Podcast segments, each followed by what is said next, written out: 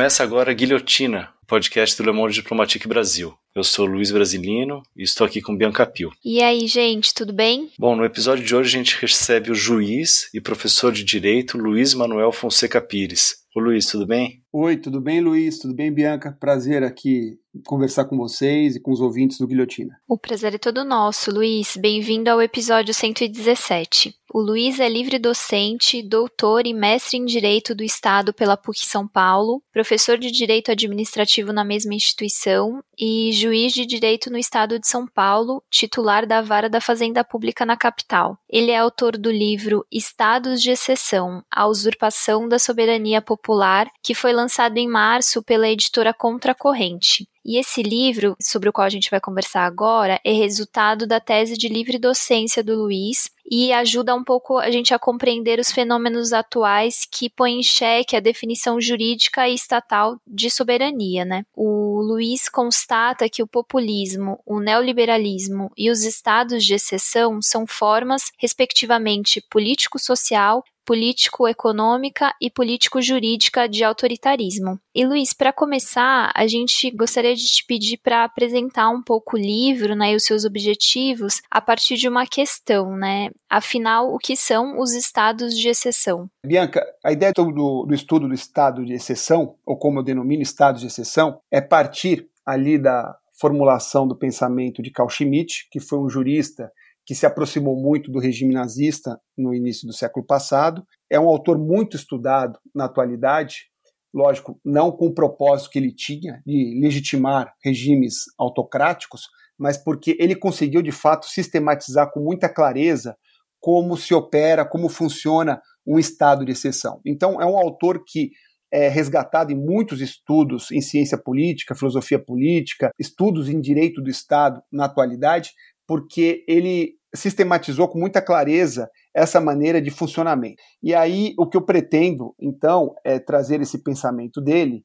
com algumas atualizações que são necessárias diante de dilemas e problemas contemporâneos, entender como é que funciona essa forma jurídica de opressão que é o estado de exceção. Um dos pontos importantes que me parece fundamental destacar logo no início é que, ao contrário do modelo político-jurídico que se apresentava diante de regimes totalitários do passado, onde havia de uma forma meio monolítica a identificação de um novo soberano, né? porque o que Carl Schmitt diz, para resumir aqui um pouco na introdução o pensamento dele, é que o soberano não é o povo, como normalmente se fala, já se falava no início do século XX, em várias teorias políticas e teorias jurídicas. O soberano não é o povo, o soberano é aquele que tem a capacidade de dizer qual é a exceção. É a capacidade de ditar a exceção, a capacidade sobre o imprevisível.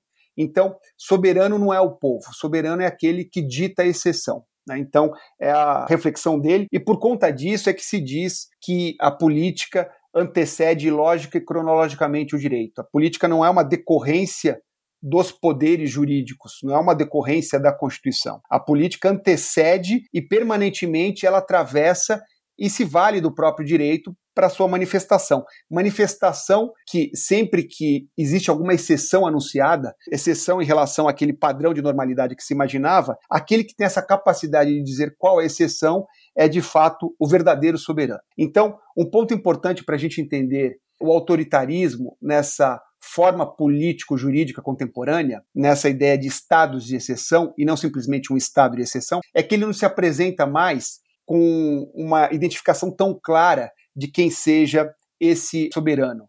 Existe uma ideia de uma soberania que não é do povo, de todo modo, mas é uma soberania compartilhada entre várias autoridades.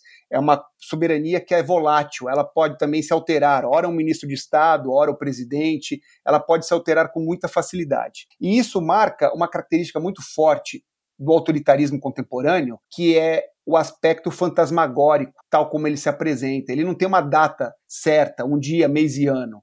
Então, fazendo uma comparação com o passado, se nós temos a marcha sobre Roma de Mussolini lá em outubro de 22 como um referencial para a ascensão do autoritarismo na Itália, ou se o autoritarismo na Alemanha, o nazismo, tem como algumas referências Hitler sendo nomeado como chanceler do Reich pelo presidente Paul em janeiro de 33, ou o incêndio do parlamento logo em seguida, em fevereiro, Se nós temos essas marcas claras de dia e mês de ascensão ou de estabelecimento do autoritarismo no passado, no presente não se dá assim. E vejam que quando eu falo no presente é realmente um fenômeno muito recente. Se nós tomarmos as ditaduras na América Latina na segunda metade do século XX, elas ainda mantinham essa ideia monolítica, identificável de um estado de exceção. Né? Basta ver o golpe civil militar no Brasil, onde se fala 31 de março ou 1 de abril, ou a gente até pode pensar no ato institucional número 1, depois chamado número 1, que foi logo em seguida, no dia 9 de abril, mas a gente identifica dia, mês e ano quando ocorreu um golpe. Agora, na contemporaneidade é muito difícil essa identificação. Vamos tomar como exemplo El Salvador. El Salvador, ano passado, o presidente Bukele começou com ordens arbitrárias de prisão de pessoas que eram conduzidas aos centros de contenção, né, supostamente em combate ali à pandemia do Covid-19. Mas esse ano, em fevereiro, ele invadiu a Assembleia Legislativa acompanhado das forças militares para exigir a aprovação de um empréstimo para financiar um plano de segurança. E agora, recentemente, em maio, houve ali, por parte da própria Assembleia, a destituição de cinco juízes da Suprema Corte. Então, o estado de exceção contemporâneo ele é muito fantasmagórico. Você não consegue identificar, pegando esse exemplo de El Salvador, se foi em abril de 2020, fevereiro de 21 ou maio de 21. Quando que houve a ascensão do autoritarismo? É algo que fica muito esfumaçado, muito indeterminado. O autoritarismo contemporâneo, ao contrário do tempo de Carl Schmitt, ele é também dissimulado fazendo essa comparação, tomando até o próprio Carl Schmitt, ele era antiliberal, antidemocrático, ele tinha artigos de cunho antissemita, ele se posicionava claramente em relação à oposição à democracia e valores que hoje a gente identifica como valores importantes para a dignidade da pessoa humana. Mas o autoritarismo contemporâneo, nessa sua forma jurídica, estados de exceção, ele usa da própria palavra democracia, ele se apropria da palavra democracia para expressar a sua vontade autocrática, a sua vontade política autocrática que atravessa o próprio direito. Então, é mais um ponto que dificulta a compreensão e a percepção de que se vive muitas vezes em estados de exceção. E terceira característica inicial desse contexto do tema, e talvez seja a mais importante para entender o porquê do plural, estados de exceção, é que ele é fragmentado. Tomando mais uma vez, assim, em termos comparativos, os regimes totalitários da primeira metade do século XX até um dos motivos de serem chamados totalitários é que eles procuravam dominar todos os âmbitos da vida civil e todas as instituições, tudo simultaneamente. Aquela ideia de uma identidade forte de um novo regime, né? A construção de um homem novo, o elemento do romantismo, o resgate de um passado histórico, todos esses elementos em torno da construção de uma nova ordem político-social, uma nova ordem político-social em todos os âmbitos da vida civil e em todas as instituições públicas, né? todas as instituições que formam o Estado. Só que, na atualidade, os estados de exceção, eles são fragmentados, porque os ataques a essas instituições e aos domínios da vida civil, eles se dão de uma forma fracionada e com investidas em intensidades diferentes. São ataques intermitentes. Por exemplo, horas pode parecer para um determinado país com a ascensão do autoritarismo que a educação e a cultura são obsessões do governo, porque são fustigadas permanentemente, corte de recursos públicos, falas como em campos, é, no espaço universitário só tem balbúrdia, etc. e tal, tem assim um protagonismo muito grande de um ataque contra a educação e a cultura. Mas logo em seguida parece que aquele ataque obsessivo é posto de lado e começam novos ataques agora contra a liberdade de expressão e jornalistas. Depois de um tempo isso passa e os novos ataques ocorrem contra o meio ambiente. Depois isso passa e os ataques são contra o poder judiciário. Parece que vai quase fechar o poder judiciário quando tem um recuo. Isso se dá, se a gente tomar como exemplo a gestão de Donald Trump nos Estados Unidos, desde os refugiados até a independência dos poderes, liberdade de imprensa. Isso se dá nesses estados de exceção contemporâneos que eles fazem esses ataques fragmentados em campos diferentes da vida civil e de forma diferente também em relação às instituições. Então, por isso, estados de exceção, porque se mantém aquela mesma ideia, aquela mesma percepção e a sistematização do pensamento de Carl Schmitt, que é uma forma de organização onde soberano não é o povo, mas soberano é aquele que tem a capacidade de anunciar o imprevisível, é uma vontade política que atravessa o direito, mas é uma vontade política que atravessa o direito e se anuncia, e ali a gente tem uma identificação do soberano mas num Estado que é dissimulado, que é fantasmagórico, que é fragmentado, que a própria soberania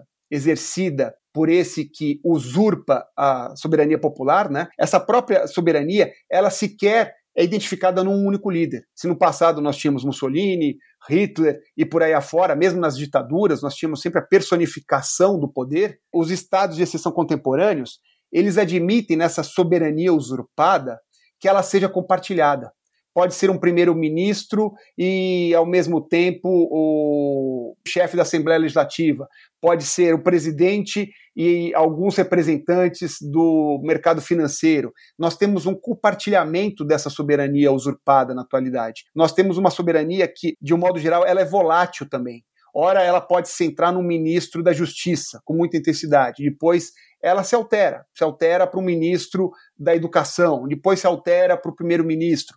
Então, ela é compartilhada entre vários atores, muitas vezes do Estado, outras vezes até fora do Estado, e ao mesmo tempo ela é volátil, porque ela tem essa capacidade de alteração com muita facilidade, né? de quem é aquele que está tomando a capacidade de dizer a exceção. Perfeito. E Luiz, a gente pode dizer que é o, o, neoliberalismo que provoca essa mudança nos estados de exceção contemporâneo? Acho que seria interessante você falar um pouquinho também dessa relação do neoliberalismo com o autoritarismo, enfim, estados de exceção em geral. É, eu estudo nesse trabalho três formas contemporâneas de autoritarismo: uma forma político-social, que é o populismo, uma forma político-econômica, que é o neoliberalismo, e uma forma político-jurídica, que são os estados de exceção, chamados então no plural por conta dessa diversidade que tem em relação àquele modelo do início do século passado. Agora, o autoritarismo, para ele se estabelecer na contemporaneidade, ele não precisa necessariamente ter os três elementos.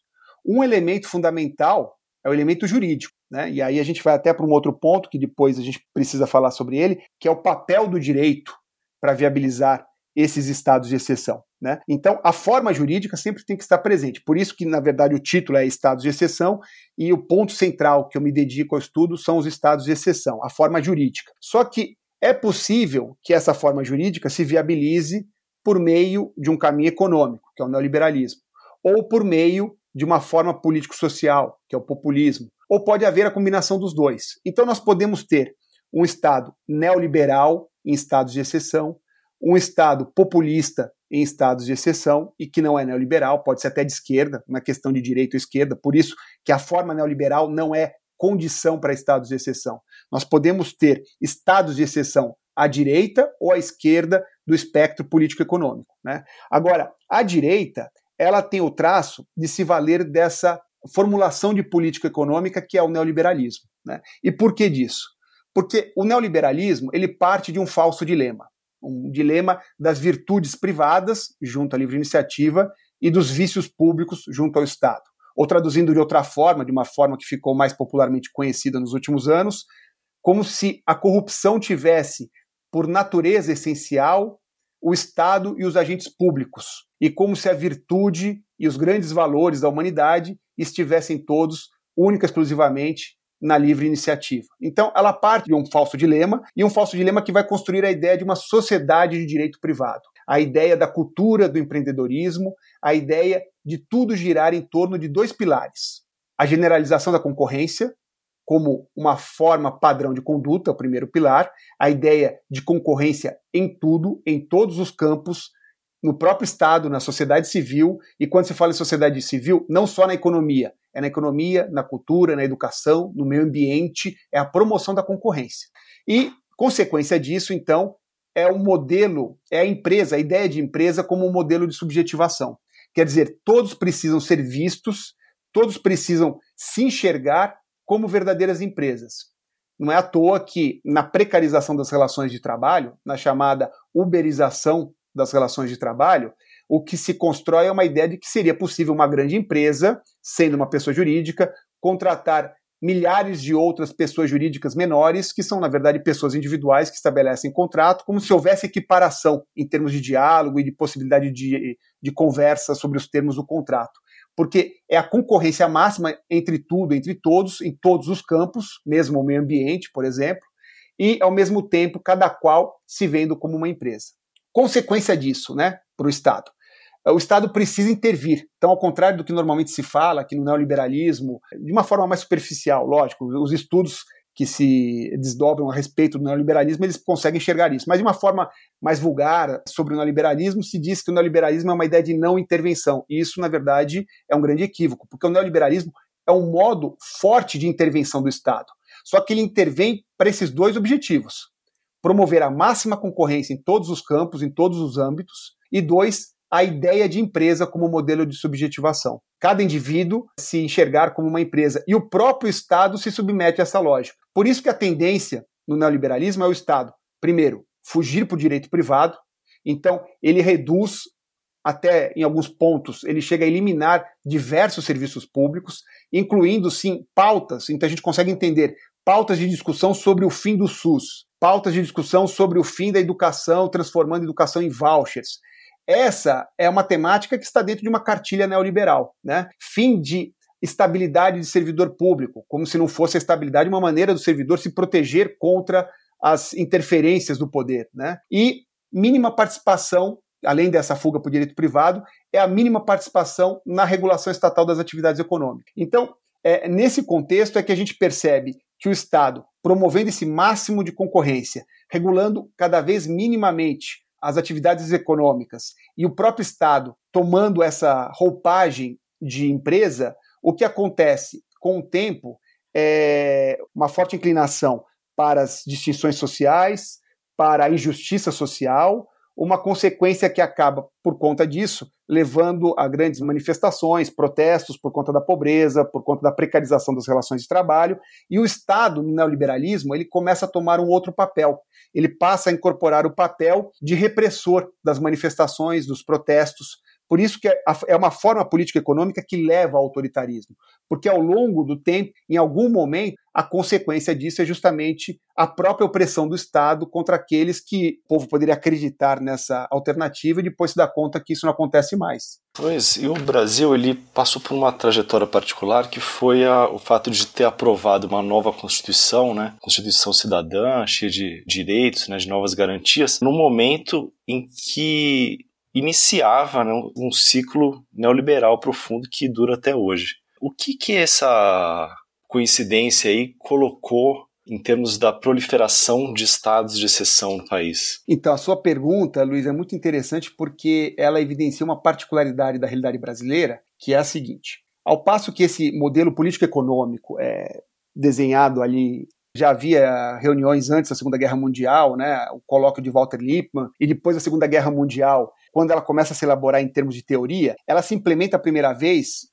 como laboratório do mundo no Chile. Né, o apoio que os Estados Unidos deram ao golpe no Chile contra Salvador Allende, colocando Pinochet no poder, instalando uma ditadura, teve como contrapartida a possibilidade do Chile ser esse grande laboratório do mundo. E ali as primeiras experiências levaram a uma ideia da Margaret Thatcher na Inglaterra, Ronald Reagan nos Estados Unidos, e pelo consenso de Washington, FMI, Banco Mundial, a ideia de difundir, em termos de contrapartida de empréstimos pelo mundo inteiro, as transformações jurídicas dos estados no mundo inteiro por uma ordem neoliberal. Né? O Brasil passou por isso, com essa transformação gradual, mas tem uma particularidade que causa um destaque e se conecta muito ao estado de exceção.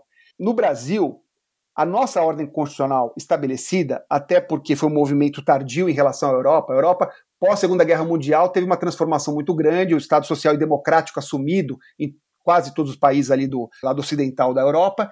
Então, nós tivemos uma experiência na Europa pós-Segunda Guerra Mundial do Estado Social e Democrático. No Brasil, por conta da ditadura militar, nós tivemos um atraso em relação a essa implementação, de um modo geral, na América Latina. E por isso, o Brasil, na Constituição de 88, acabou anunciando uma ordem político-econômico-social, que é a Constituição de 88, que não era mais a que estava em vigor em diversos outros países da Europa é, por conta dessa mudança do neoliberalismo. Então, a nossa Constituição de 88 ela anuncia uma ordem social-democrática, ao passo que já na Europa, por conta desse processo começado na década, no início da década de 80 por Thatcher e por Ronald Reagan, nós já tínhamos uma modificação dessa estrutura jurídica para acolher essa nova ordem neoliberal. Isso significa que com o discurso e a racionalidade neoliberal que foi tomando corpo, tomando corpo também em termos de é, difusão de uma cultura do empreendedorismo, aquela ideia que eu falei do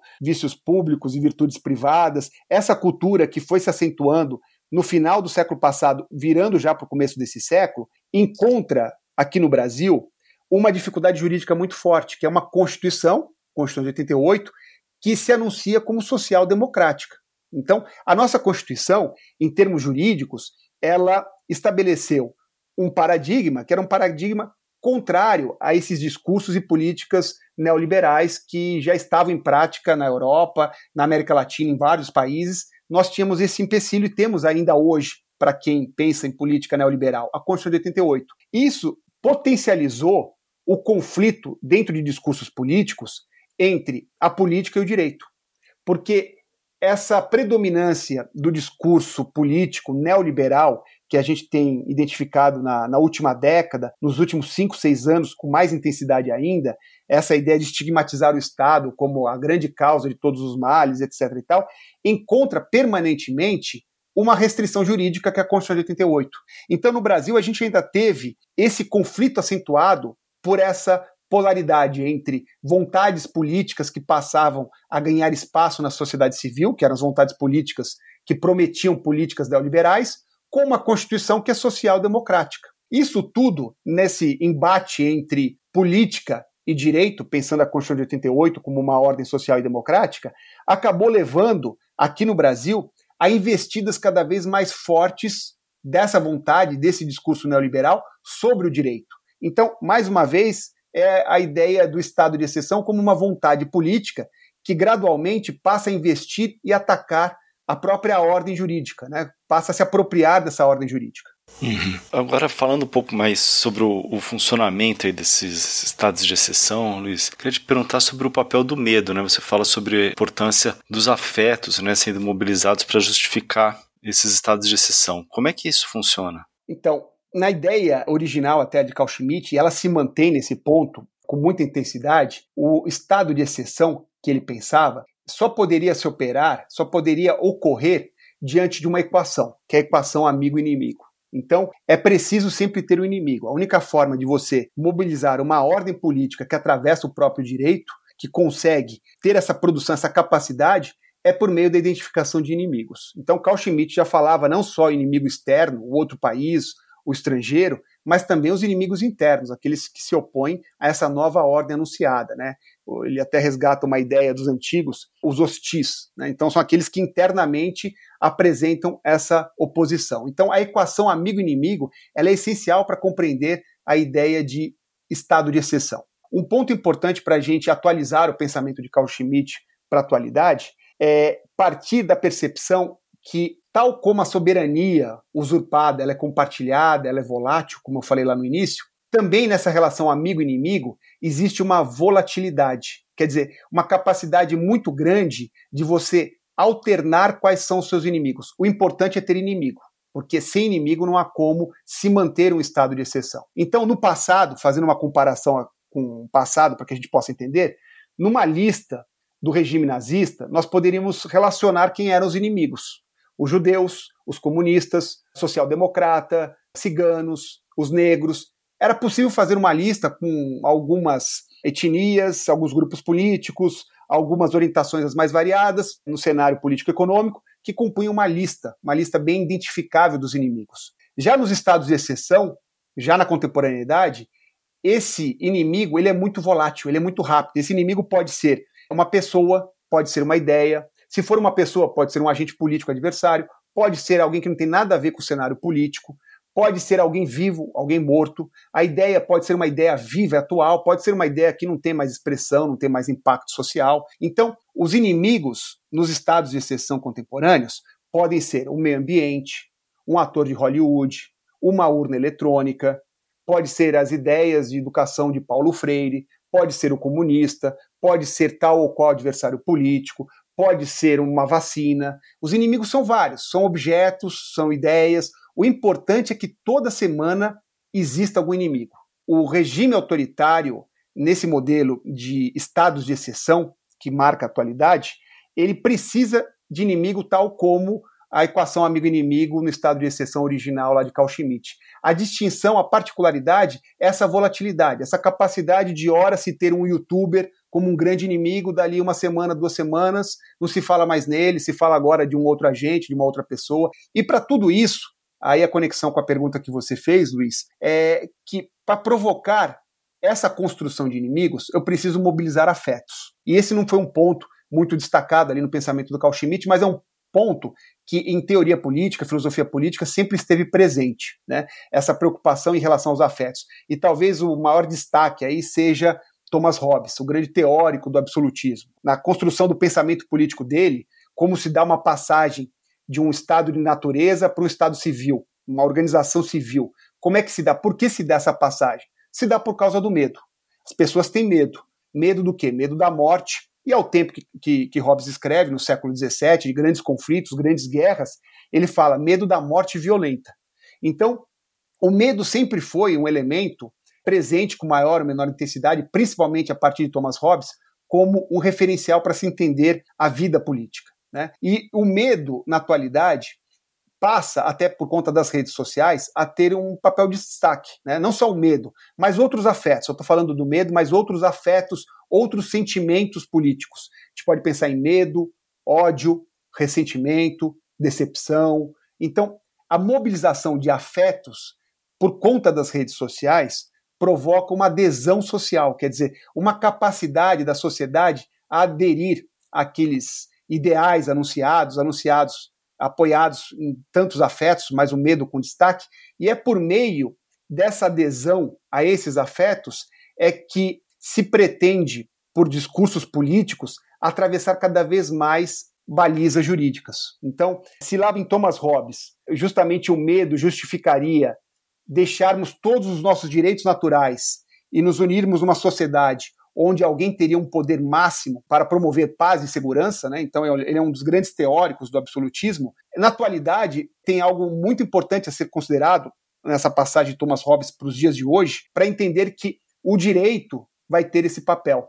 O direito ele acaba sendo subjugado pela própria vontade política, não por uma ideia dele sofrer ali uma investida da vontade política e ele ser submetido a ela. É que o direito acaba se aliando à própria vontade política, sendo ali um repositório desses afetos. Né? Então o direito acaba sendo o local onde esses sentimentos de medo, de ódio, de raiva acabam apresentando uma certa racionalidade. Aquilo que não tem racionalidade né, numa provocação de sentimentos públicos, acaba encontrando alguma racionalidade por meio da palavra jurídica. Vou dar um exemplo para você, que é o projeto que foi desenhado ali, desenhado no sentido de ter destaque, não sei se originalmente foi ele que escreveu ou não, no Ministério da Justiça do Sérgio Moro, enquanto o Moro era ministro da Justiça, um projeto de lei que pretendia ressignificar o sentido de vida. Ressignificar em, em que termos? Dando à ideia de legítima defesa uma possibilidade muito além dos horizontes constitucionais. A capacidade, a possibilidade de alguém alegar legítima defesa por estar ali sob uma emoção muito forte, envolvido ali numa emoção de uma ação policial. Então, essa ressignificação da própria ideia de vida do conceito de legítima defesa só é possível porque afetos são mobilizados, né? Nesse caso, o medo, o medo da morte, o medo da violência, o medo de assalto, afetos são mobilizados e tentam se apresentar racionalmente pelo próprio direito. Nada mais são do que situações como essa, do que vontades políticas arbitrárias passando por cima da própria Constituição, do próprio direito, para fazer valer ali aquela vontade que é a vontade anunciada por quem é o verdadeiro soberano. Por isso que eu falei que a soberania é compartilhada, a soberania ela é volátil. Não é necessariamente o primeiro-ministro ou o presidente. Pode se encontrar na figura compartilhada de um ministro da Justiça. Né? E Luiz, essa questão do medo também tem total relação com um outro elemento é importante que é o poder de polícia, né? Qual que é o papel do poder de polícia nesses estados de exceção e o que, que eles representam também, né? Eles não, né? O poder de polícia representa. É, eu, eu trato até no, no, último capítulo ali do, do, estudo de algumas categorias clássicas ali do direito público, né? Como que elas se relacionam com todas essas premissas conceituais. E uma delas é o poder de polícia. O poder de polícia é a corporificação dos estados de exceção. Então, isso é um ponto muito importante que a gente precisa ter em mente, que os estados de exceção, eles podem operar até naquela ideia de guerra híbrida por vários recursos, pensando em gabinete do ódio e outros recursos parecidos, mas uma forma clássica de se apresentarem os estados de exceção é pela violência física. Né? E a violência física é a corporificação máxima dos estados de exceção. A nova ordem é a ordem que se apresenta por meio dessa força policial. Né? Força policial, pensando no sentido amplo do termo, que é a força de intervenção concreta do Estado. Então, o tema poder e polícia é um tema muito importante, porque é pelo poder e polícia que os estados de exceção ganham da maneira mais bruta, mais sanguinária possível, em muitos casos, a sua a sua corporificação. Né? Então, eu falava lá pouco do neoliberalismo, né? e é interessante pensar no caso do, do Chile, a volta que se deu. Né? O primeiro país a se organizar em laboratório político, jurídico, econômico na forma neoliberal, e em 2019 as diversas manifestações que começaram a surgir no, no, Chile em grande convulsão, e elas foram interrompidas pela pandemia, na verdade, mas era um processo que estava crescendo e marcando ali um momento histórico muito importante para o Chile, de manifestações e de mobilizações sociais contra a precarização dos serviços públicos de educação, saúde, a precarização do sistema previdenciário, das aposentadorias e pensões no Chile. Então, tudo aquilo que havia sido anunciado e foi um processo gradual de construção na, no neoliberalismo do Chile, mostrando ali toda a sua consequência nefasta para a sociedade. E diante das manifestações em 2019, o que nós tivemos por parte do novo papel que caberia ao Estado seriam as ações violentas. Violentas, inclusive, com vários relatos jornalísticos mostrando números expressivos de pessoas que ficaram cegas nos embates com a polícia, por conta de balas de borracha tiradas na altura da cabeça das pessoas, dezenas e dezenas de pessoas que perderam um olho, perderam dois olhos diante desses embates que foram travados, mostrando que nesse ciclo, né, aí nesse caso estados de exceção mais neoliberalismo, mas poderia até não ter o neoliberalismo, mas mostrando como que se dá a corporificação máxima dessa violência estatal por meio do poder e polícia. E é assim que se passa até quando não se tem a ideia do neoliberalismo presente, desde que você tem estados de exceção, pensando em formas mais antigas, não no plural, mas estado de exceção do século passado, a ditadura militar aqui no Brasil. Todos os relatos que nós temos de tortura, de violência contra críticos e manifestantes que se opunham ao governo, que pediam a democracia, tantas violências que foram praticadas, resultantes do quê? Dessa corporificação do estado de exceção por meio da força policial. É aí, Luiz, que entra essa história do, do autoritarismo fazendo às vezes da liberdade, igual você fala no livro, que essas políticas de segurança pública, né, é, liberticidas, seriam, na verdade, uma forma de perpetuação desses estados de exceção em nome da liberdade, né? Então, é, é a tua pergunta é muito interessante, é, é porque ela permite justamente é, destacar um aspecto que me parece importante para entender os estados de exceção, esse fenômeno autoritário da contemporaneidade, na sua relação com o direito. Porque, de um modo geral, é preciso entender que quando se estabelece o autoritarismo, ele não se estabelece a revelia do direito. Ele não se estabelece simplesmente com a dominação total do direito. Os modelos autoritários, na idade contemporânea, aí pensando século XIX, século XX e agora século XXI, os modelos autoritários, eles contam com o direito. O que se altera do passado para o presente e que intensifica todas essas características que eu falei de serem os estados de exceção fantasmagóricos, fragmentados, dissimulados, é o papel do direito.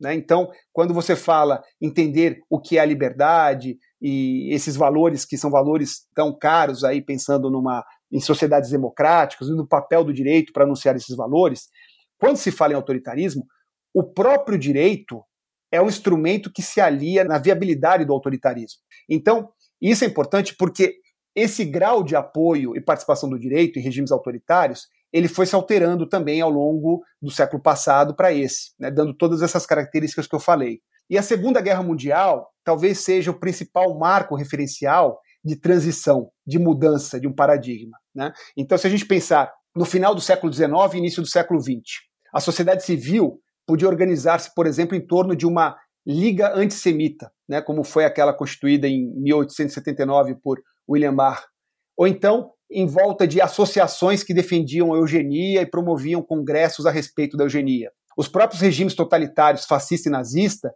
eles se posicionaram francamente opositores à democracia liberal. Né? O Carl Schmitt participou de congressos antissemitas, ele se posicionava antiparlamentar, antidemocrático, antiliberal, etc. E tal. Então, o que se percebe é que o direito ele era utilizado quase como uma forma instrumental para a vontade política, mas ele estava ali presente. Com o fim da Segunda Guerra Mundial, os novos regimes autoritários que passaram a surgir começaram a ter mais cuidado com o uso da linguagem de um modo geral, mas com o uso da linguagem jurídica. E aí, de volta nas ditaduras da América Latina, nós temos ótimos exemplos dessa fase de transição. Ora, o direito se apresentando com uma nova configuração, ora o direito reproduzindo os padrões anteriores. Eu vou dar um exemplo, alguns exemplos aqui sobre o Brasil para que a gente possa entender melhor. No Brasil, o golpe civil-militar de 64 contou com apoio fundamental de diversos setores da sociedade civil, isso é bem conhecido. E um desses setores que se apresentou com muito destaque, um desses, desses agentes, foi o Instituto Brasileiro de Ação Democrática, o IBAD, uma organização civil. Então, ela se organizou juridicamente para arquitetar múltiplas ações contra a democracia. Só que tinha no seu próprio nome o termo democracia. Então, é um cuidado que não havia antes, não havia antes da Segunda Guerra Mundial. Então, a mutação no uso da linguagem, o papel do direito, nesse cuidado de mudar a linguagem, de praticar o próprio autoritarismo, como já era um instrumento para isso, mas agora com cuidado maior, aparece evidentemente nessa segunda metade do século XX. Ao mesmo tempo, pensando de volta aqui no Brasil, nós tivemos os atos institucionais da ditadura eh, militar brasileira que não escondiam de forma alguma a intenção de perseguir inimigos, de censurar a imprensa, então, era o direito naquela manifestação mais bruta, tal como acontecia antes da Segunda Guerra Mundial, nas ditaduras e nos regimes totalitários da primeira metade do século XX. Então, nós tivemos, ao mesmo tempo, nas ditaduras da segunda metade do século XX, uma convivência do direito, ora na sua expressão bruta, como nesses exemplos das redações dos atos institucionais, ora com cuidado escamotear as suas intenções. Né? Então, a própria permanência do Congresso Nacional no Brasil, aberto na maior parte do tempo, é um exemplo disso, né, do direito sendo operado com mais cuidado, a presença de um partido de oposição, como foi o MDB, a possibilidade de eleições para prefeitos em cidades do interior, isso aconteceu durante a, a ditadura militar, e mesmo nessa transição, tem um, um, um exemplo que é muito interessante, que é a, a posse do presidente Geisel, e já naquele, naquela reta final do regime de opressão, onde já se anunciava uma suposta abertura lenta, gradual e segura, como se dizia, na posse do presidente Geisel veio Pinochet para o Brasil. E aí o deputado Chico Pinto, é, da Bahia, salvo engano, ele na Câmara dos Deputados falou que era um absurdo ter o Pinochet ali na posse do presidente, porque ele seria, expressões do Chico Pinto, fascista, anticristão e assassino. Né? E aí, nesse contexto, fica muito claro, e até o, o, jornalista Roberto Simon, ele, no estudo que ele fez sobre todos esses detalhes da relação Brasil e Chile, ele destaca isso com muita propriedade, fica muito claro que nesse contexto, Geisel tinha dois caminhos. Ou usar o AI-5 da forma bruta que se aplicava em 68 e revogar o mandato do deputado, mandato prendê-lo, ou então se valer do direito. Se valer do direito como?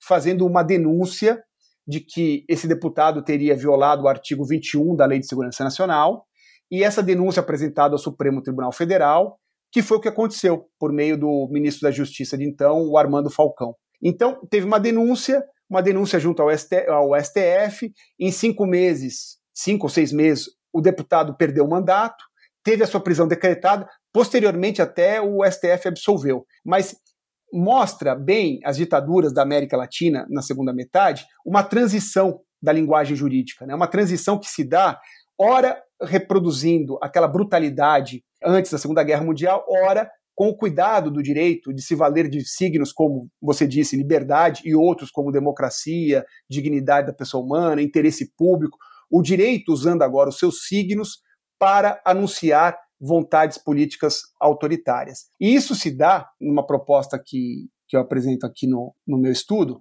por uma ideia de uma servidão voluntária. Quer dizer, é a percepção de que nos estados de exceção, então, essa maior necessidade de contar com cuidado com a linguagem leva a uma chave de interpretação do, do direito nos estados de exceção que é muito importante, que é a ideia de que o direito se torna um aliado. Então, é preciso evitar aquela ideia equivocada de que em estados de exceção, principalmente na atualidade, o direito foi capturado. Pensando no direito, quando eu falo direito, estou falando tanto atividade legislativa, judiciária, os juristas, os pensadores, a atividade das faculdades. Então, essa ideia de que o direito foi capturado, ela não ocorre na atualidade. Ela não ocorria antes, mas antes era mais fácil identificar a instrumentalidade do direito. Na atualidade, o direito ele contribui com mais vigor, né? ele contribui com mais intensidade, porque a linguagem jurídica é importante, porque é pela linguagem jurídica, voltando àquela pergunta anterior que você fez sobre os medos, é pela linguagem jurídica que eu vou canalizando e dando racionalidade a afetos públicos, a afetos políticos. Então, o direito ele acaba servindo voluntariamente. Aí é uma ideia que eu trabalho, que é a, o pensamento do Etienne Laboetie do século XVI, a ideia de servidão voluntária. Né? E aí o porquê que se faz isso é, é, é o próprio desejo de dominar. O direito, a partir do momento que ele serve tão voluntariamente, ele passa a ter campos de domínio e alguns agentes que fazem esse papel passam a ter campos de dominação que antes não tinham em outros contextos, né, num contexto democrático. É, essa parte do livro me lembrou um episódio nosso de duas semanas atrás com a Julita Lengruber, que ela falando sobre a política de guerra às drogas, ela destaca a importância de observar também a atuação não só da polícia, né, que é o que fica sempre nos holofotes, mas também dos operadores aí do direito, né, o Ministério Público e a própria justiça, né, na condenação dessas pessoas e o envio deles para as prisões, né, Luiz, que eu imagino que seja também uma expressão do, do estado de exceção, né? Sim, sem dúvida. É importante, é, foi um ponto que, lógico, no livro esclareço isso logo na introdução, aqui na nossa conversa o papo vai, às vezes falta um ponto ou outro a ser esclarecido, mas quando eu estou falando do direito, eu estou falando do direito na atuação do executivo, né, nas políticas públicas, atos administrativos, atos de governo, o que o, o, executivo faz.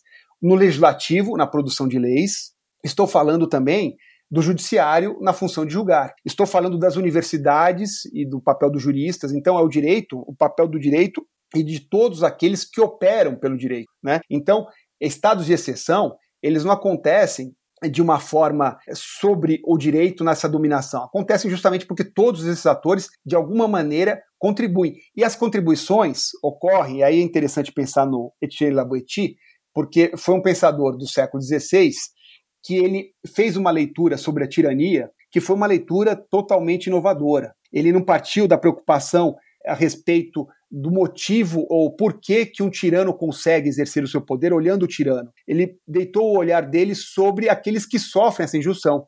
Quer dizer, por que, que as pessoas se submetem a isso? Né? Então tem uma passagem dele que mais ou menos é a seguinte: ele pergunta por que, que alguém que só tem dois olhos, duas mãos, nem mais nem menos, consegue deitar tantos olhos sobre todos nós, tantas mãos sobre todos nós, tantos pés para nos pisotear, né? Então a preocupação dele é entender aqueles que estão servindo, né? E muito interessante se você pensar, atualizar o pensamento dele em termos de tecnologia de informação, a capacidade de olhar muito além dos dois olhos de um tirano, de um, de um agente autoritário, né? Como é que isso funciona? Isso funciona porque eu tenho muita gente operando em volta. E quando se fala em operar em volta, em trabalhar em volta, em servir voluntariamente, para Etienne Laboetie, isso só poderia acontecer porque o desejo de servir é um desejo de dominar. Então, de alguma maneira, a sociedade civil, quando ela é mobilizada por afetos, a gente volta de novo no, temo, no tema dos afetos, quando ela é mobilizada por afetos, ela passa, quando ela passa, uma parcela da sociedade, a dar apoio e sustentação aos discursos autoritários, e vejam que, se a gente pensar em El Salvador, o presidente lá tem mais de 80% de popularidade. Quando a sociedade faz isso, é porque ela sente de alguma forma uma capacidade, uma parcela do poder de dominar. Em qual sentido? Vamos pegar aqui dois exemplos: Donald Trump e o muro para impedir a chegada dos latino-americanos. Ou então, em El Salvador, esses 80% de aprovação que o presidente tem com todas as medidas autoritárias praticadas. Essa adesão que fala Etienne Laboiti, esse desejo de servir porque quer dominar, não é no sentido de que cada qual pensa que um dia eu vou ser presidente. Não é isso é, são seus pequenos poderes no seu campo normal de vida, no seu âmbito de vida. Então, pensando no muro lá do Donald Trump, quando ele anunciava a promessa do muro, era algum funcionário de uma rede de lanchonetes local que pensava, tendo esse muro, eu não vou ter aqui trabalhando comigo e concorrendo com a minha posição no trabalho esses dois latino-americanos que estão ao meu lado. E aí trazendo para o Brasil, exemplos para o Brasil que é muito importante. É o caso do projeto, dos projetos de lei que em vários estados se desenharam, salvo engano foi em Alagoas, chegou a ser promulgado, mas o Supremo suspendeu, da escola sem partido. Então, naquela ideia de escola sem partido, de coibir a fala, de censurar, de proibir o diálogo, interditar o diálogo, nessa ideia da escola sem partido, ela conta muito com essa servidão voluntária que fala Etienne Laboeti. Então, são pais de alunos, são alunos, são pessoas que às vezes não são nem os alunos, nem os pais de alunos, mas que ouviram falar de alguma coisa e querem denunciar, denunciar o professor, denunciar a direção da escola, denunciar a escola, denunciar a universidade. Por quê? Porque é uma parcela de poder, um poder que nunca teriam em nenhuma outra situação, mas ali, naquela situação mobilizado por afetos. Então tudo isso se junta e acaba se mesclando como recursos importantes. Discursos, vamos pensar desde o início, no caso da escola sem partido. Discursos, por mais desconexos, por mais absurdos que sejam, sobre doutrinação das crianças e dos jovens com ideias comunistas ou com ideias que ameaçam a nossa ordem familiar, tal como conhecida heterossexual, etc e tal. Então, esses discursos acabam mobilizando o quê? Adesões, mas são adesões que não são suficientes no Estado de Direito para que simplesmente professores, diretores de escola sejam encaminhados para a prisão. Eu preciso transformar esses discursos e essas, esses sentimentos políticos, eu preciso transformá-los o quê? Numa racionalidade. E aí entra o direito. E o direito entra e opera porque há sempre, pela presença do direito, com essa submissão voluntária, determinados campos de possibilidade de novas dominações. Então, o secretário de saúde que assume um protagonismo que nunca teria, são comissões instauradas em bairros e em escolas de pais de alunos que assumem um protagonismo, um poder sobre professores e diretores que antes não tinham. Né? Então, Etienne Laboeti foi simplesmente extraordinário quando ele escreveu com 16, 18 anos, no século XVI, aquilo que atravessaria toda a história como um elemento ainda hoje a explicar a ascensão de regimes autoritários com essa adesão social a discursos que são discursos que representam vontades políticas que atravessam, atropelam toda a ordem constitucional. E Luiz, pensando ainda né, no, no papel não só do direito, mas especificamente do judiciário, agora, ultimamente, a gente tem acompanhado a atuação do STF, na verdade, como um freio para certas atitudes anticonstitucionais do presidente, né? Então a gente tem como exemplo desde sei lá, implementação de políticas públicas, etc. Mas o caso do censo, que o governador do Maranhão, Flávio Dino, entrou na STF para pedir que fosse realizado, em relação ao combate à pandemia, né? Tem várias atuações, né? O, o, STF não permitiu que o governo federal impedisse os, governadores dos estados e os prefeitos de atuar no combate à pandemia, decretar lockdown, etc. Enfim, a gente tem uma série de exemplos e eu gostaria que você comentasse isso também, né? Como pode ter esse papel de a exceção contra a exceção, né? Sim, sim, sem dúvida. Aliás, assim, é, esse ponto que você levanta mostra, mais uma vez, essa ideia, esse traço que caracteriza os estados de exceção, o autoritarismo na contemporaneidade, que é a sua fragmentação. Né? Então, se voltando naqueles exemplos do passado, que eu me centrei para a gente ter como referência ali Mussolini, Hitler, a partir da nova ordem estabelecida, ela passa a ser total, né? Na, naquele romantismo, construção de um homem novo, uma nova mentalidade que atravessa toda, todos os domínios da vida civil, todas as instituições. Os estados de exceção agora são fragmentados, fragmentados com esses ataques diferentes. E dificilmente as instituições são as primeiras a serem atacadas. Não são. Então, no Brasil, isso nós temos assim com uma clareza muito significativa, muito exemplificativa. E não é só no Brasil, lógico. Mas no Brasil é muito claro que assim o primeiro campo de ação quase obsessiva do atual governo federal foi em relação à cultura e educação, para depois se deixar de lado e depois ir para o meio ambiente, de vez em quando alguns ataques ao poder judiciário, independência dos poderes, mas aí recuando. Então, esses ataques em intensidades diferentes, eles fazem parte, não é uma falta de estratégia, pelo contrário, é a identidade dos estados de exceção. Então, o que é preciso compreender é o seguinte: em algum momento isso ia acontecer. Né? Em algum momento isso ia acontecer, e ainda que se pareça em algum momento que existe uma trégua, não há trégua. O que existe é uma fragmentação e intensidades diferentes nesses ataques. Então, o Poder Judiciário, em algum momento, sofreria, como tem sofrido agora, violentas e fortes investidas, né? E aí fica aquela luta de algumas decisões que mostram significativamente uma resistência, uma tentativa de resistência do direito contra o autoritarismo, contra a ascensão do autoritarismo, e em outras nós temos uma situação que vira quase como um dilema, que é perguntar, bom, mas onde que está a exceção? Né? Porque parece que a exceção é utilizada para combater a própria exceção, quando nós temos decisões judiciais que tratam da liberdade de expressão, que também usam a lei de segurança nacional. Então nós e isso é próprio do estado de exceção, que é a produção do caos, a produção do caos. Né? Então é preciso atentar para isso. Mas além desse contexto atual, que é um contexto mais marcado ainda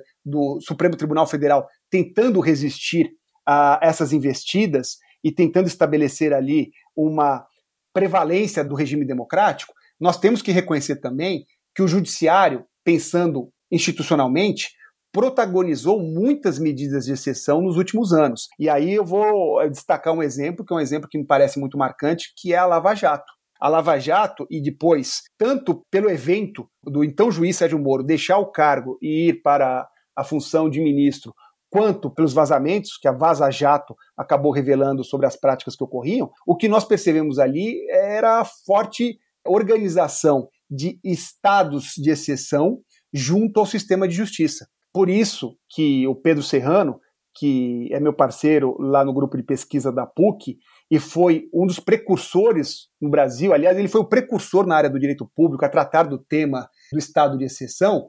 Ele iniciou de uma forma muito original a análise no Brasil, partindo do sistema de justiça, mostrando como o sistema de justiça, não só no Brasil, aí ele faz uma análise do Paraguai, faz uma análise da Argentina, de vários países na América Latina, onde o sistema de justiça viabilizou os estados de exceção, né? ou como ele fala, o autoritarismo líquido né? Porque o sistema judiciário, e aí mais uma vez a gente volta para aquela que é a característica que eu apresento, da sua não só fragmentação, mas também da ideia do, dos estados de exceção terem a, a, soberania compartilhada. A gente pode ter a, o compartilhamento da soberania por poderes distintos. E aqui no Brasil, me parece que a Lava Jato protagonizou essa forma de estado de exceção, né? Em nome do quê? Mais uma vez a gente volta aos elementos que nós estávamos tratando antes em nome do medo contra a corrupção. Então, preciso mobilizar um afeto. Isso é importante perceber o seguinte: os afetos políticos são mobilizados em torno daquela ideia de inimigo que eu falei, que é o ponto central para entender estados de exceção, mas essa ideia de inimigo o inimigo ele pode ser alguém que eu consigo reconhecer que não é o inimigo, não pode ser qualificado como tal, a exemplo de Paulo Freire, do pensamento de Paulo Freire, mas muitas vezes o signo do inimigo pode ser um, um signo que abstratamente seja um signo com o qual todos concordam. Por exemplo, combate à corrupção. Ninguém vai dizer eu sou a favor da corrupção. Né? As pessoas com compromisso de cidadania vão dizer eu sou contra a corrupção. Então, o signo abstratamente considerado é um signo que pode ser mobilizado como esse é o nosso inimigo, o inimigo que nos permite mobilizar afetos de uma luta, de uma necessidade de medidas excepcionais. E aí, nesse exemplo, por meio da Lava Jato, nós tivemos sucessivas práticas de exceção, desde vazamentos ilegais que foram praticados, intervenções do então juiz Sérgio Moro junto à, execução do processo que corria de prisão e que tinha uma decisão de ordem superior para a soltura do então réu o Lula. Então, as medidas que foram praticadas, elas todas somadas, mostraram que essa ideia de fragmentação e essa ideia de uma recorrência do que a gente pode compreender hoje como estados de exceção, mas ali por meio da Lava Jato, ocorrendo no sistema de justiça. É, Luiz, pela tua fala a gente vê um, um processo muito sofisticado, né? E como as três categorias que você usa para definir o fantasmagórico, dissimulado, fragmentado, uma coisa que ajuda a entender a adesão ao, ao apoio que parte da população dá para operações como o da Polícia Civil do Rio de Janeiro lá no Jacarezinho, agora no início de maio, né? É um outro exemplo de mobilização de afetos. Uhum. Então, aquela ideia do bandido que tem que ser combatido, então o bandido tem que ser combatido, ele tem que ser eliminado. Só que esse afeto político em redes sociais, ele não é suficiente para sair por aí e executando todo mundo. Então, eu preciso começar a ter formas jurídicas, eu preciso ter um mandado judicial, eu preciso ter um relatório, uma investigação, preciso ter a transformação desses sentimentos que são capturados e eles são utilizados por uma vontade política que rompe, rompe completamente com a ordem jurídica, mas rompe com a ordem jurídica, e aí tem essa, esse paradoxo, porque o direito passa, quando legitima, passa a ser um instrumento em servidão voluntária. O direito não está simplesmente sendo capturado na atualidade. A gente tem dois caminhos.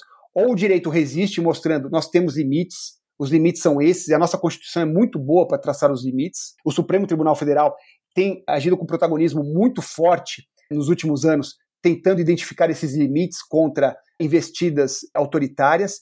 Então, nós temos ou esse caminho, que é o caminho da resistência pelo direito, ou então a legitimação de toda essa vontade arbitrária pelo próprio direito. Por isso que tem uma perplexidade e muitas vezes uma dificuldade por essas características que eu havia falado e vocês agora estão destacando, da gente entender porque muitas vezes parece que não, não estamos no estado de exceção, porque olha só, essa semana parece ser uma semana tranquila, mas não será tranquila, não é uma questão de falta de algum evento, é só uma questão de dar tempo ao estado de exceção contemporâneo que são esses estados de exceção, arranjarem novos inimigos, né? Novos inimigos e a operação do direito, seja no executivo municipal, estadual ou federal, seja no legislativo, seja no judiciário, seja com artigo de opinião de algum jurista tentando legitimar a atuação de forças das Forças Armadas como órgão moderador do conflito entre poderes. Eu tenho, pela colaboração, pela atuação de agentes públicos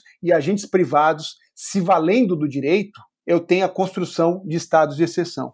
Uhum. Luiz, para finalizar, como reverter isso e combater esses estados de exceção? O que, que é preciso fortalecer? Como é que faz para a democracia né, prevalecer sobre isso? Então, me parece que tem dois pontos fundamentais. O primeiro deles é a conscientização. Então, e o espaço aqui que vocês promovem de reflexão e de debate é muito importante por isso. E aí, nesse papel da conscientização, eu trago como exemplo de reflexão a percepção que muitas vezes nós temos de críticos recorrentes a regimes autoritários em ascensão ou já estabelecidos, de anunciarem com perplexidade alguma fala nova daquele líder autoritário. Puxa, novamente está atacando a China, novamente está atacando a urna eletrônica. Essa perplexidade mostra o quê? Ainda um processo de conscientização que não ganhou maturidade. Porque no processo de conscientização é preciso entender que é assim que é a gestão dos estados de exceção. É com caos. É com caos e com inimigos. Eu preciso ter um inimigo todo dia. Eu preciso ter um inimigo que, se ele passa em redes sociais a ter menos ibope, menos atenção, eu vou ter que construir um novo inimigo. Então, a conscientização dessa complexidade que acontece é muito importante. A primeira forma de reação é se dar conta disso. Ao se dar conta disso, é que se percebe o seguinte: puxa, em nome de algumas causas que abstratamente podem ser, sem dúvida nenhuma, causas que mobilizam todos os que têm compromisso com cidadania, por exemplo, combate ao crime, combate à corrupção. As causas abstratas não podem servir para produzir exceção, porque o que se faz por esse caminho é legitimar uma forma, é a forma jurídica dos estados de exceção. E quando legitima a forma, basta trocar o inimigo. Então, pronto. Se antes eu falava o estado de exceção estabelecido, se antes tinha como inimigo a corrupção abstratamente considerada, pode ter como inimigo o poder judiciário. É fácil, a forma já foi definida. Eu só vou mudar a, a mira desse inimigo. vou eleger um novo inimigo e destruir dessa forma fragmentada várias instâncias. Então, um primeiro ponto, Bianca e Luiz, me parece que é o processo de conscientização, né? que não dá para transigir com esses mecanismos de exceção, como fala ali o, o Pedro Serrano, estados de exceção, como eu apresento nessa proposta, não dá para transigir com isso, porque transigir com isso significa se afastar da democracia, significa pôr o direito de lado, significa pôr a democracia de lado. Né? E é uma destruição que depois, para tentar retomar, é muito difícil e muitas vezes não acontece quando as pessoas acham que isso seria possível. Então, o primeiro momento é esse. O segundo ponto é a conscientização sobre as políticas de educação e cultura como instrumentos de prevenção a novas investidas. E aí é muito simbólico, Bianca e, e, Luiz, que em 2019, uma pesquisa feita no Brasil sobre se as pessoas sabiam dizer o que era o AI-5, 90% da sociedade brasileira disse não conhecer o que era o AI-5, não saber o que era essa sigla. Né? E vejam, quando eu falo em AI-5, talvez para resumir a ditadura militar que nós tivemos no Brasil, de 64 a 85, toda a violência praticada, toda a opressão produzida, se a gente fosse sintetizar num símbolo, talvez esse símbolo fosse o AI-5. E é esse símbolo que 90% da sociedade diz não saber do que se trata. Então, se a sociedade não sabe do que se trata, é muito fácil ser mobilizada por afetos que podem levar, inclusive, a pedir a volta de uma intervenção militar. Né? Então, o papel da educação e cultura, sempre, esse papel sempre foi posto muito de lado no Brasil. A gente tem, por outro lado, como comparação, como referência, pós-Segunda Guerra Mundial, uma larga produção cultural na educação em todos os países da Europa, na maioria dos países europeus, nos Estados Unidos, de conscientização a respeito do que significa democracia e autoritarismo. Não é à toa que em diversas cidades na Europa, sejam elas grandes ou pequenas, nós temos homenagens, tributos os mais variados espalhados, desde nome de rua, desde nome de praça, desde museu, museu específico sobre tal situação, museu para outro fim. Nós temos filmes, larga produção é, cinematográfica, larga produção de livros e de pesquisa, pesquisas que são financiadas. Nós temos, então, investimentos fortes, permanentes, duradouros, créditos permanentes no ensino, na educação de base, sobre a conscientização do que foi o nazismo, do que foram os regimes de opressão, as ditaduras em geral que ocorreram pela Europa na primeira metade, em Portugal, Salazar, Franco na Espanha. Nós temos uma preocupação no tratamento disso. O Brasil, infelizmente, abandonou nesse ponto, o que nós tivemos foi uma produção inversa, né? desde educação moral e cívica, para tentar enfatizar aspectos positivos de um regime de opressão, até mesmo nomes de rodovias e estradas e ruas que têm nomes de presidentes do regime militar. Então, o nosso caminho foi por outro lado. Agora, lógico, quando a gente fala em educação e cultura, é pensar em redefinição de políticas públicas nesses campos como recurso de prevenção para gerações futuras. Né? Tem um ponto importante, que é o ponto que vocês estão destacando, que é a compreensão do fenômeno na atualidade. Entre estado de exceção já estabelecido ou estados de exceção em construção, como é que a gente faz para recuperar né, os espaços perdidos ou para voltar à democracia? Porque aquela ideia do fantasmagórico mostra isso. Eu não consigo dizer dia, mês e hora em que a democracia deixou de estar presente. Né? Os debates são intensos justamente por isso por essa característica. Então, o que fazer? O primeiro passo é a conscientização. Então a conscientização é algo muito importante porque começa a mudar paradigmas, né? Não à toa a gente já tem visto determinadas alianças e diálogos entre lideranças e referências tanto no âmbito político como jurídico, preocupados, discursos que são recorrentemente anunciados, os próprios ministros do Supremo Tribunal Federal, recorrentemente vários ministros com falas e mensagens até em redes sociais destacando a importância da democracia, o respeito à ordem democrática, o respeito à Constituição Federal, tudo isso a mostrar que o processo de conscientização é o primeiro caminho para que a gente possa tentar resgatar ou então impedir, justamente por esse dilema que fica, essa disputa de narrativa que fica, a ascensão ou estabelecimento do autoritarismo, né? seja aqui no Brasil ou em tantos outros países que passam fenômenos parecidos. Basta ver, para a gente ter atualidade aqui na nossa fala, o que começa a ter algum traço de construção na França, com a carta que foi publicada anonimamente por ministros entre agentes do exército nativa e reformados, ameaçando ali com um tom de golpe contra o, o, governo do Macron. Luiz, pô, muito obrigado. Foi uma ótima conversa, cara. Imagina, eu que agradeço, agradeço a você, Luiz, agradeço a Bianca pela oportunidade do diálogo torno aqui público o meu reconhecimento que eu tenho pelo trabalho de vocês, já havia dito isso antes de começarmos a gravação. Eu admiro muito a função social que vocês exercem com tantas pautas importantes, falando sobre direito, política, falando sobre temas como racismo, violência de gênero, tantos temas que vocês abordam e tratam com tanto cuidado e tanta profundidade que é uma função social que se associa àquilo que eu falava agora há pouco. Quando eu falo em políticas de educação e cultura, o trabalho de vocês se insere nisso. É um, um instrumento de prevenção a, a, regimes autoritários. Obrigado. Poxa, que honra, Luiz. Valeu. e seu trabalho também é, é bem importante aí, a contribuição para esse debate. E a gente vai deixar o link na descrição desse episódio para quem quiser adquirir o livro. Vale a pena. É isso. É isso. Muito obrigado. Obrigado a todos, obrigado aos ouvintes aí pela atenção. Valeu, gente. Até semana que vem. Até semana que vem.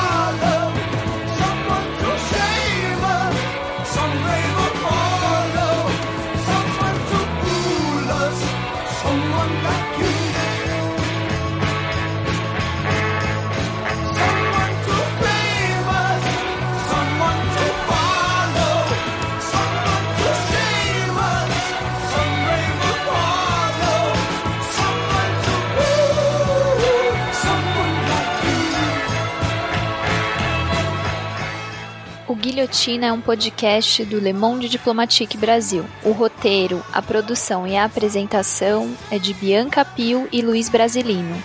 Edição de Domênica Mendes. Apoio técnico Central 3.